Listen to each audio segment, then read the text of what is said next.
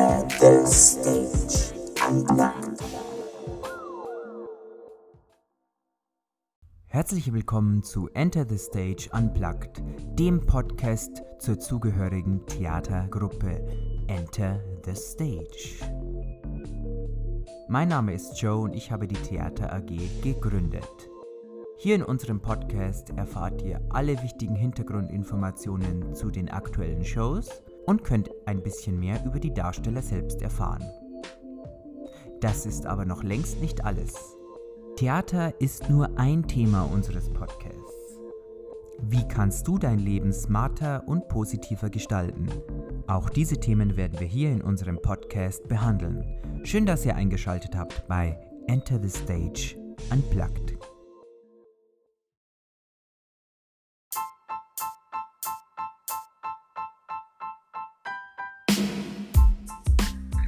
Liebe Zuhörer, ich begrüße Sie zu einer neuen Folge von Enter the Stage Unplugged. Heute haben wir einen Gast bei uns, der schon seit den Anfängen in der Theater AG ist. Corbinian Kaiser, herzlich Hallo. willkommen. Es war ja ein holpriger Start bei uns heute. Wir haben jetzt lange rumprobiert, bis wir die richtigen Kopfhörer gefunden haben und die richtige Soundqualität. Aber ich hoffe, jetzt funktioniert es. Ich hoffe auch. Corbini, du weißt ja, dass wir aufgrund des Virus äh, haben wir ja unsere Theaterveranstaltung bis ähm, Februar, März verschieben müssen. Wie geht's dir damit? Ich bin schon traurig, aber im Endeffekt war es das Richtige, weil wir wollen ja auch die Ansteckungsgefahr so gering wie möglich halten und ich denke, bis Februar sollte das ziemlich vorbei sein, hoffe ich. Ja. Ähm, jetzt erinnerst du dich einmal dran, du warst in der fünften Klasse, als du bei uns angefangen hast. Ja, Ähm, meine Schwester war ein Jahr in der Theater AG. Es hat so nach Spaß ausgeschaut auf der Bühne dann bei dem Auftritt. Da hat man gedacht, unbedingt will ich in die Theater AG. Im Endeffekt war es genau die richtige Entscheidung, ich bereue überhaupt nichts. mhm. ich kann mich erinnern, dass du am Anfang noch gar keine Rolle gehabt hast. Ja, das erste halbe Jahr habe ich mir einen CD-Spieler aus und angeschaut, bis ich dann Mhm. sie gefragt habe, ob ich auch mitspielen darf. Und sie haben dann gesagt, ja, ich muss das aber erst mit meiner Mama regeln, ob sie mir das überhaupt machen lässt, weil in der fünften Klasse haben wir ja Warum? das Nonnenstück gespielt. Es ging darum, dass die Nonnen immer kleiner wurden und es wurden immer weniger Nonnen und ein Song Contest stand an und der böse Pater wollte nur klassische Stücke hören, aber die Nonnen haben sich dagegen entschieden und wollten lieber was Rockiges und mit mehr Pep machen. In dem Stück Ein Platz an der Nonne hast du auch eine Nonne gespielt, also eine weibliche Rolle. Und hören wir mal kurz rein.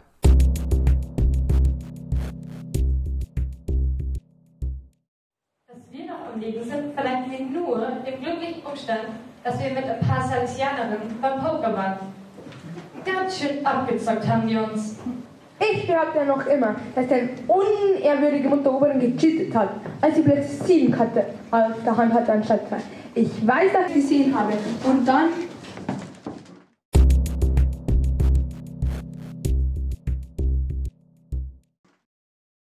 Ich schäme mich, mich gerade ein bisschen. Eigentlich war ich mehr so eine Rolle, die wo ähm, mehr durch Tänze aufgefallen ist und durch Gestik und Mimik. Das ist ja das, was mir ultra Spaß macht am Theater, dass man sich halt immer, wenn man ein neues Stück anfängt, halt in eine andere Rolle reinversetzen kann und jedes Mal etwas komplett anders sein kann. Es macht so viel Spaß, nicht drüber nach zum Dinger, sondern einfach das Laufen zum Lassen und zum Spulen. Nachdem du so eine relativ kleine Rolle hattest, warst du bestimmt erfreut, nachdem du dann erfahren hast, dass du im nächsten Stück ähm, eine tragendere Rolle bekommen hast. Ja, ich war auf jeden Fall überrascht und überglücklich, weil wenn es in Anführungszeichen ein Schultheater ist, ist trotzdem, man steht da vor 200 Leuten und ist halt dann eine große Rolle in einem Stück und ich war ja eher lustigere Rolle dann und da kann man das alles nochmal viel besser verkörpern, das was ich gerade gesagt habe. Mhm. Hören wir mal rein bei dir in Rocking on Heaven's Floor.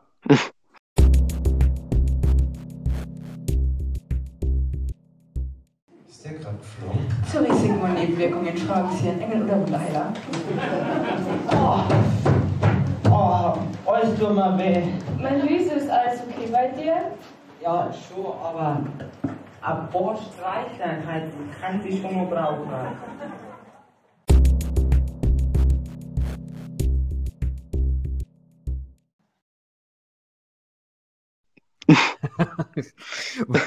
Also, ich war der himmlische Blitzkurier, der immer nur seine Flugstunden nicht absolviert hat und dadurch auch nicht fliegen hat können.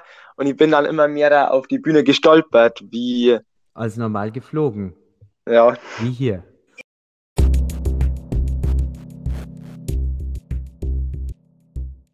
Ich, ich bin der Luisus, der Galaxis Blitzkurier. Und wer bist du? Ich bin die Augusta, ehemals Marie Schneuzler, der herum die Gifte entzogen werden sollen. Auge.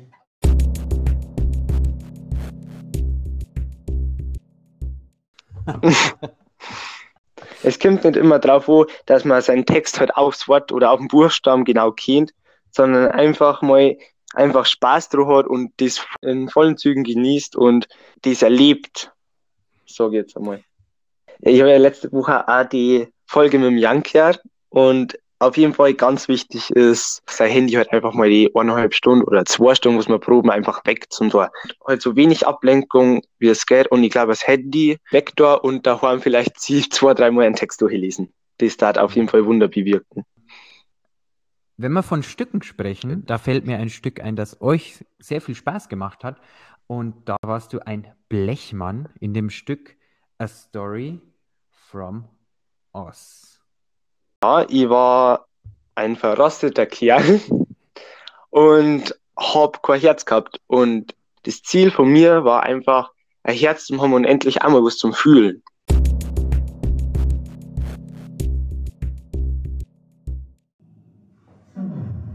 Und du, was willst du?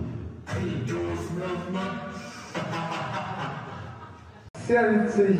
Äh, Dennis, ist, äh, will eigentlich nur hier. Ein Herz. Ist dasselbe.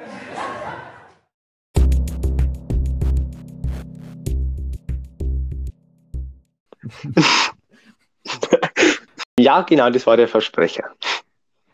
Und da konntest du dich auf deine Kollegin zu 100% verlassen in der Szene.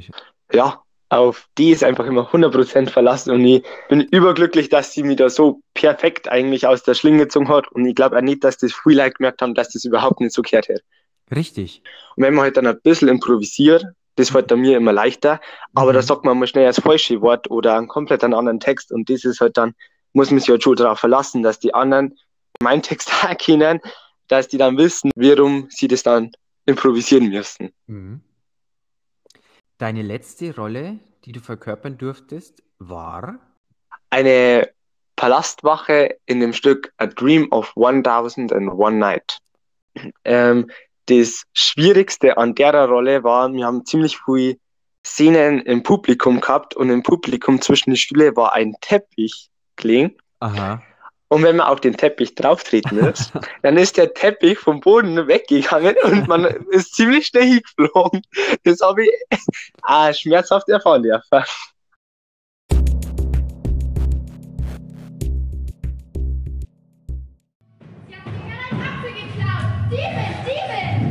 Ich hoffe, du hast vor, diesen Apfel zu bezahlen. Bezahlen? Keiner wagt es, unter meiner Aufsicht zu stehlen. Bitte, lass mich nur gehen. Dann gehe ich zum Sultan und hole Geld. Weißt du denn nicht, wie der Sultan hierzulande mit Dieben umgeht?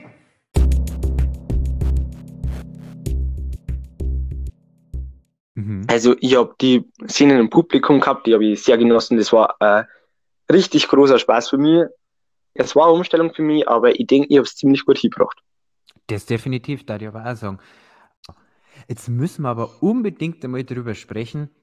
Es steht ja jetzt dein letztes Theaterstück an. Ja, also ich freue mich auf jeden Fall riesig auf das Theaterstück und ich bin also voll in die Vorbereitung drin, lerne öfter jetzt schon meinen Text. Ich glaube, haben nicht schon öfter gelernt wie in die ganzen anderen Jahre.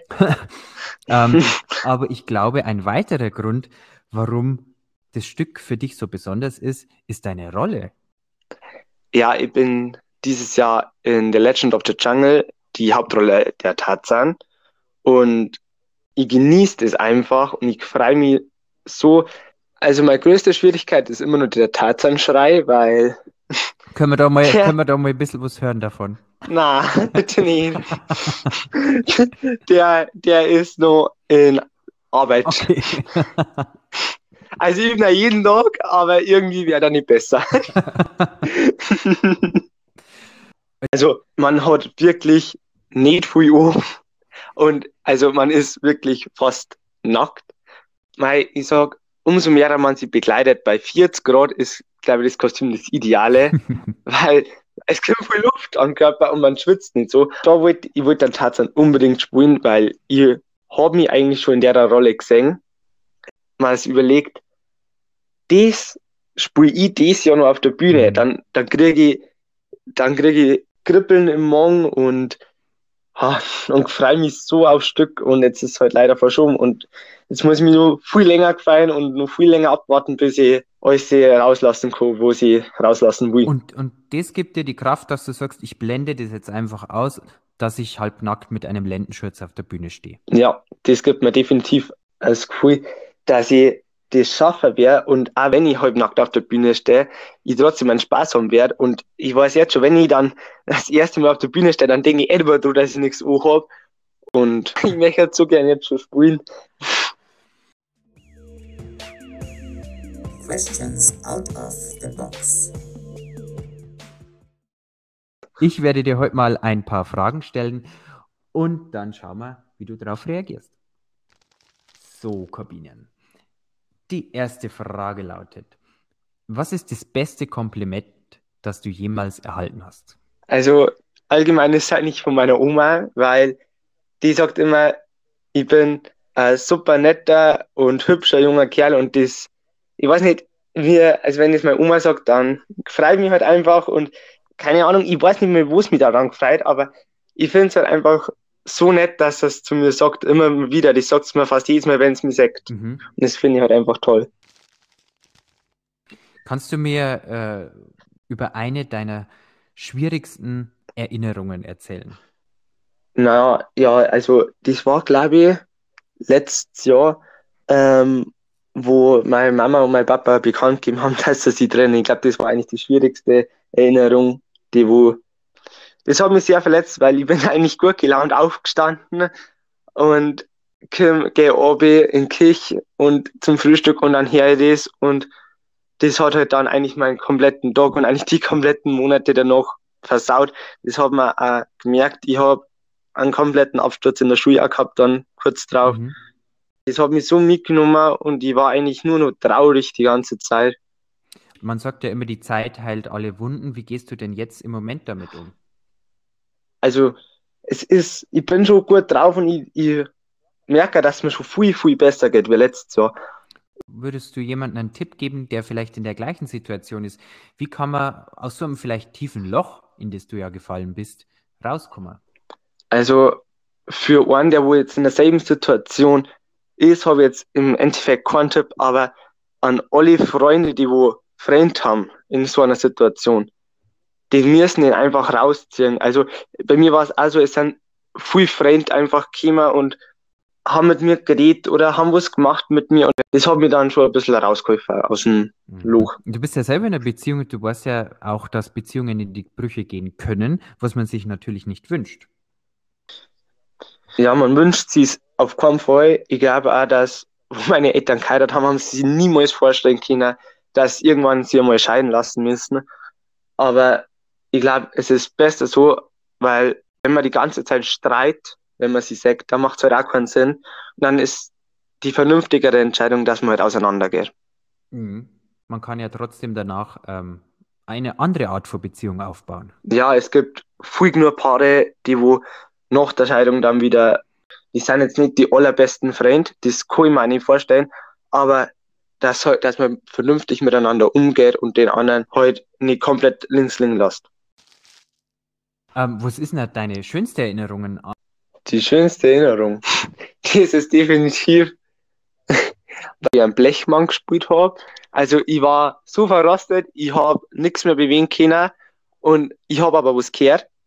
Dann habe ich halt so laut geschrieben, wie es geht, dass ich Öl brauche und das ist einfach immer nur so ein Insider, immer wenn ich zu meinem äh, besten Freund fahre, dem sein Arm, immer wenn es mich sieht, dann sagt Öl. Hat sich eingebrannt in die Köpfe der Zuschauer. Ja, genau. Total cool. Da sagst du mir, was Theater eigentlich ausmacht. Ja, also es ist auf jeden Fall ein großer Meilenstein in meinem Leben. Definitiv. Du hast mir erzählt, dass bei dir zu Hause in deinem Zimmer, da wo du ja jetzt gerade bist, auch die ganzen Plakate hängen. Ja, genau. Ich sitze jetzt gerade dort und schaue es eigentlich alle wieder an. Ich habe mir die aufgehängt, weil immer wenn ich halt dann in der Früh aufwache oder auf die Nacht einschlafe, dann sehe ich es und dann erinnert mich jeden Tag nur mal daran, wie schön das eigentlich ist, einfach auf der Bühne zum Stehen und zu strahlen, sag ich jetzt mal. Ja, ich hab, ich hab halt, ich hab auch einmal einen Tag oder so, wo ich keine Lust habe, aber trotzdem gebe ich da 100%, weil mir das Was so Spaß macht. denn wünschen von deinen Kollegen und Kolleginnen? Vor allem im Hinblick jetzt darauf, dass es dein letztes Stück ist. Einfach mit 100% und mit voller Leidenschaft dabei sein. Weil auf der Bühne, da spielt man nicht bloß für einen selber. Man spielt da für alle. Und wenn man halt selber dann nicht gut drauf ist, dann zirkt man die anderen mit obi. Und deswegen wünsche ich mir, dass jeder mit 100% dabei ist. Dass halt dann jeder auch Vollgas Mhm. geben kann. Welche Eigenschaften muss ein Co-Schauspieler haben, damit du sagst, mit dem kann ich echt gut spielen, mit dem macht es mir Spaß? Er muss der Jan Er sein. muss der Jan sein? Ja, mit dem Jan macht's immer Spaß, egal was wir machen. Okay. Ich kann das nicht besser beschreiben, ich kann Okay. bloß Jan sagen. Ähm, ja, wir kriegen gerade Ja, einen ist gut. Anruf rein. Eine Person, die unbedingt heute mit dir sprechen wollte. Und schauen wir mal. Äh, Wir nehmen Hallo, wen hören wir da? Jetzt krieg ich Herzschlag. Jetzt wird spannend. Ach so ist das. Nun, Wen Tarzan, haben wir da? auch andere Mütter haben schöne Töchter. Und jeder Topf findet doch seinen Deckel. hm, in deinem Falle vielleicht nicht. Aber ich will doch, ich will doch einfach nur bei ihr sein. natürlich. Ich will an ihr riechen, ihre Haare durchwühlen. Das ist einfach. Lustig, Jan, dass du jetzt äh, hier bei uns reingerufen hast mit deinem Text gleich. Und toll von dir, Corbine, dass du gleich deinen Text gewusst hast. Das war auf jeden Fall Es nicht war geplant. nicht geplant. Ich habe den Corbinian gerade gefragt, was ein guter Co-Schauspieler ausmachen muss. Ich kann es nicht beschreiben. Es macht halt einfach immer ultra viel Laune, mit dir auf der Bühne zum Stehen. Und Ja. deswegen, ich finde da gar keine Worte dafür. bist. Äh, Ich sag, der beste Co-Schauspieler muss Jan sein. Ja, ich finde das genauso. Er ist einfach er. Ja, Corbinian, ich hoffe, dass du wieder mal bei uns im Podcast teilnimmst. Ja, bestimmt lustig und ich darf mir richtig freuen, wenn ich nochmal Ja, bestimmt eingeladen hat werden dir. Spaß gemacht. Total Spaß gemacht. Das war's auch schon mit unserer heutigen Folge. Heute mit Corbinian Kaiser, der in unserer neuen Produktion Tarzan Legend of the Jungle im kommenden Jahr die Hauptrolle verkörpern wird. Kommen Sie vorbei und genießen Sie den Zauber von Enter the Stage.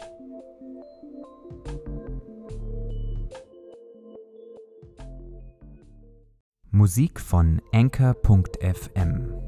Ausgewählte Musikstücke von incompetech.com. Aufgelistet in der Beschreibung dieser Episode.